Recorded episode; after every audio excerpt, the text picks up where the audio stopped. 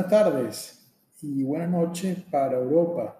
Mi nombre es Juan Andrés Morales y hoy les traigo una nueva entrega de Closing Bells correspondiente al día de hoy, 11 de mayo de 2021. Y me disculpo, ayer no pude subir eh, el podcast de la sesión de ayer, pero hoy trataré de hacer un resumen también de lo más importante que ocurrió ayer pero en realidad fue hoy un día bastante movido que merece eh, toda la atención de este podcast. Eh, y bueno, vamos a comenzar entonces con el resumen de lo que ocurrió hoy en estos mercados de los Estados Unidos, aunque veo que también en Europa y el resto del mundo también bajaron los mercados, pero en, en Estados Unidos la sesión cerró con bajas pero bajas menos pronunciadas a las que se observaron al comienzo de la sesión e incluso en el premarket. Eh, yo también reviso el premarket, es decir, eh, esas negociaciones de acciones que se hacen antes de la apertura oficial, si bien es poco volumen, pero marcan una tendencia, y las caídas eran brutales. Eh, se hacía pensar de que pues, había comenzado ya una corrección fuerte. El Nasdaq caía, apenas abrió el mercado, luego de esa eh, sesión eh, de horario extendido, eh, o premarket, el Nasdaq caía 2,03%. el Russell 2000, que que agrupa las dos, 2.000 principales compañías de pequeña capitalización, como les he dicho antes, caía 2.24%. El Standard Poor's 500 bajaba 1.30%. ¿Y esto por qué? Bueno, debido a las declaraciones de un reconocido inversionista, tan reconocido como lo es Warren Buffett, quien es Stanley Druckenmiller. No sé si han hablado de él, pero bueno, reconocido inversionista, él tiene su family office y que se llama Duquesnes Family Office y es su CEO, su CIO en realidad.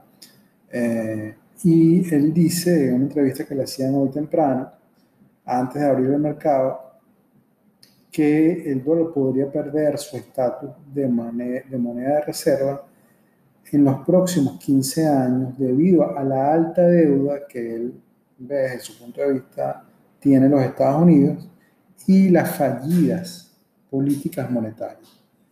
Mientras él hablaba, los mercados acentuaban estas caídas y algunas acciones, como por ejemplo la de NIO, que si bien no es una acción domiciliada en los Estados Unidos, sino como ustedes saben, en China, en Shenzhen y en Hong Kong, eh, esta acción caía 10% cuando ya habíamos visto esta acción corregir una barbaridad, ¿no? Desde los 65 y estaba tocando los 30 esta mañana en el premarket.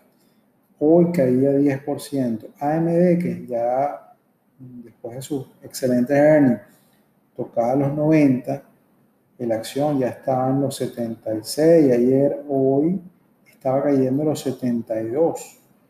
Eh, eso fue lo que provocó esta noticia, me parece exagerada, porque esto ya se sabía, ¿sí? ya se sabe que el, dólar en realidad está perdiendo fuerza con respecto a otras monedas y principalmente contra el yuan, que es el que poco a poco se va fortaleciendo y va haciendo la economía de China ya pisándole los talones.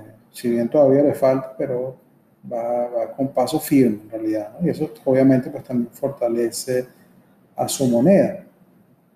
Eh, es decir, no, es nada nuevo lo que decía, compartí esta mañana Stanley Druckenmiller, pero pues al parecer esto fue un, trigger, un disparador de, la corrección que hubo en el premarket, eh, porque al abrir el mercado comenzaron a entrar compradores con fuertes volúmenes al alza en estas acciones que estaban corrigiendo, como por ejemplo NIO, eh, AMD, Apple, que también estaba cayendo fuerza, 122 llegó Apple. Eh, y eh, salieron, estos inversionistas salieron de acciones de valor, como les he dicho antes, las acciones de valor son esas acciones que no crecen o que no tienen perspectivas de crecimiento tan grandes como las acciones tecnológicas, por ejemplo, pero que sí tienen una cierta estabilidad o tienen fuerte fundamento, generan mucha caja, como por ejemplo lo es ATT. Eh, em, ese tipo de acciones comenzaron a caer porque los inversionistas salieron de estas acciones de valor y entraron otra vez a las acciones de eh, crecimiento. Y de esta manera se dio inicio a la que se conoce en estos últimos tiempos como una rotación la rotación que hay entre acciones de valor y crecimiento y viceversa. Esta vez fue de acciones de valor que han crecido mucho en estos días eh, como refugio por todo lo que he comentado de las tasas de interés y las sobrevaloraciones que vemos en, en las acciones de crecimiento. Y entonces vieron estas acciones tecnológicas una vez más como oportunidades y entradas otra vez estas acciones. Esto no quiere decir que ahora las acciones tecnológicas están baratas, ¿no? Siguen estando caras, pero están menos caras en realidad, ¿no? Eh, y eh, entraron entonces y creo que ya incluso tomaron algunas ganancias, porque ya acciones como por ejemplo Unio ya subió, es decir, ya, ya eh, superó, ganó ese 10% que había perdido y terminó subiendo creo que un 2%, si no me equivoco. Entonces, eh, al final de la sesión, el Nasdaq caía únicamente 0,09%, cuando se puso positivo casi llegando al final de la sesión, el Russell solo caía 0,26%, el Standard Poor's 500 sí cayó un poco más, 0,87%, y el Dow Jones, que es el que engloba más a estas compañías de valor, cayó 1,36%. El petróleo, que también había iniciado la sesión a la baja, también subió 0,81%. El oro y la plata también suben ligeramente, el oro 0,04% y la plata 0,92%. Eh, las criptomonedas que también habían caído al inicio de la sesión, entonces todo había bajado al inicio de la sesión o antes, eh, se recuperaron de esta caída de la mañana y el Bitcoin hasta hace unos minutos se ubicaba en los 56 mil 529. Ethereum con fuerza por encima de los 4000 y hagamos un poco de memoria, en enero el Ethereum estaba en 700, imagínense eso, ¿no?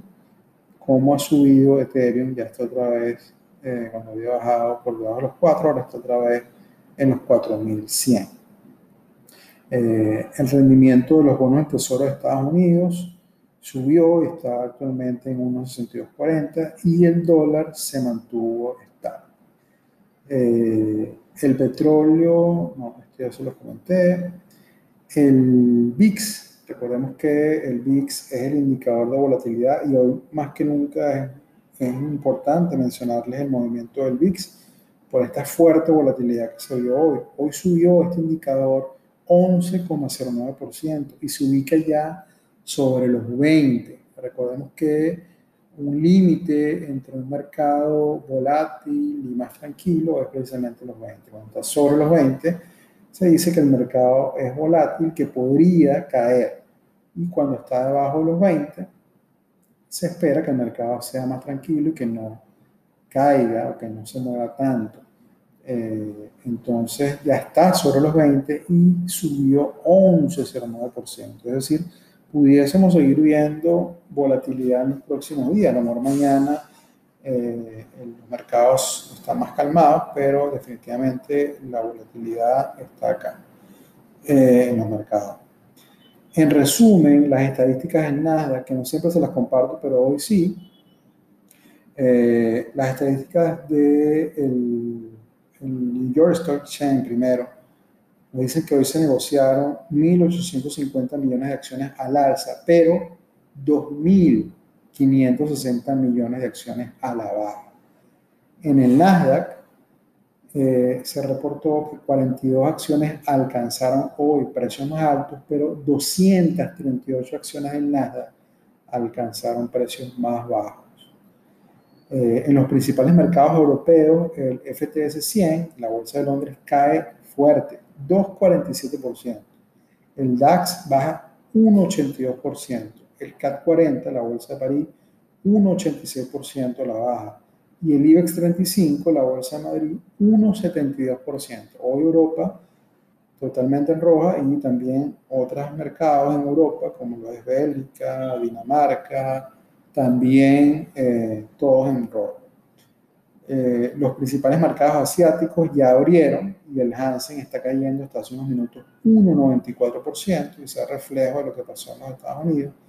Shanghai sube 0.4%, el Kospi baja 1,20%, Nikkei, Bolsa de Tokio baja 3,08% en este momento, Sensex 30, que es el índice de la India, está bajando 0, perdón, todavía no abre, eh, la sesión de ayer 0,69%, y City, que ya está abierto, está bajando 1,06%. Entonces hoy eh, y mañana ya para, para lo que sería para Asia y principalmente Asia, eh, ya los mercados están en rojo. Europa fue hoy y Estados Unidos también fue hoy.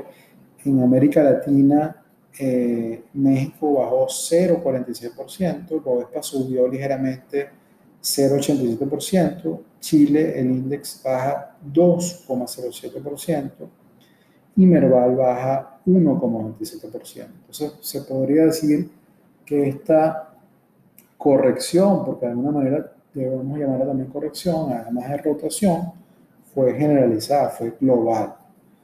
Eh, en cuanto a las earnings, hoy reportó Palantir. Palantir, eh, no sé si les he comentado esta acción antes, pero es una acción que salió a bolsa recientemente eh, y está enfocada hacia el Big Data eh, principales clientes del gobierno de los Estados Unidos y se enfoca más que todo en la data de seguridad, seguridad de Estado, seguridad para el Departamento de Defensa de los Estados Unidos.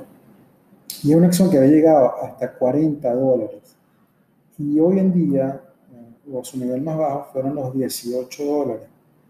Eh, así de fuerte cayó Palantir, porque en realidad estaba muy sobrevalorada.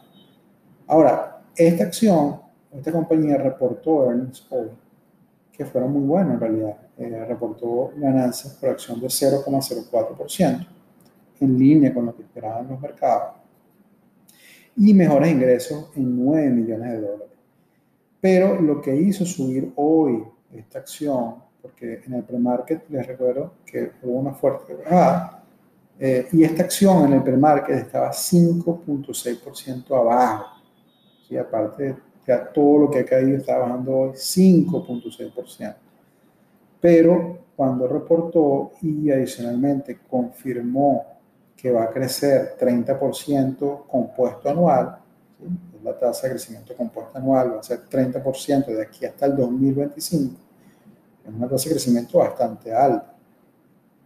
Bueno, esta acción terminó la sesión subiendo 9.42%, es decir, de haber caído en el premarket 5.6 terminó subiendo 9.42%, es decir, casi 15 o 15% en realidad subió la acción hoy nada más. Eh, así fue volátil eh, el día de hoy en el mercado. como ejemplo, un botón, esta acción de Palantir. Eh, para mí es una acción con bastante futuro. Creo que es buena tenerla, pero a largo plazo.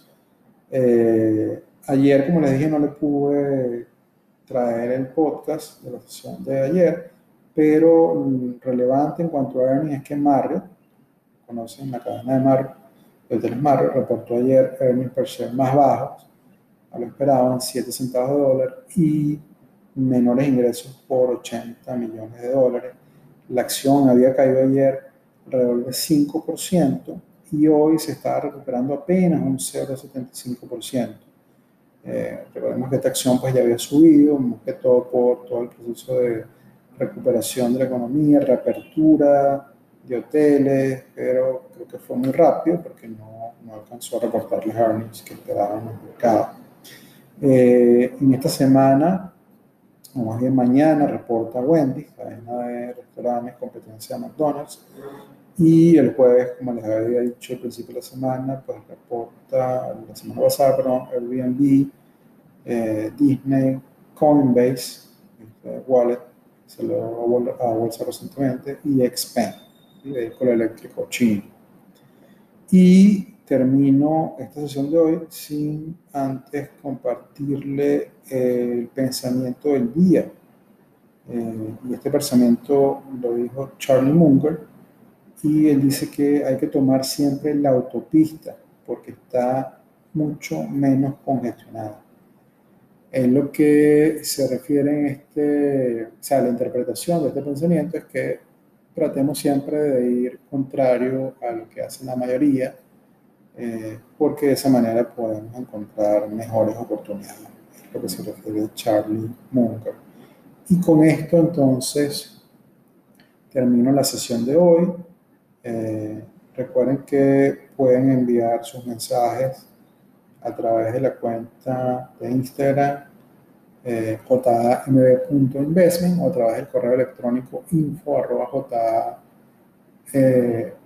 jmbinvestment.com. Eh, buenas tardes y buenas noches a todos. Hasta mañana.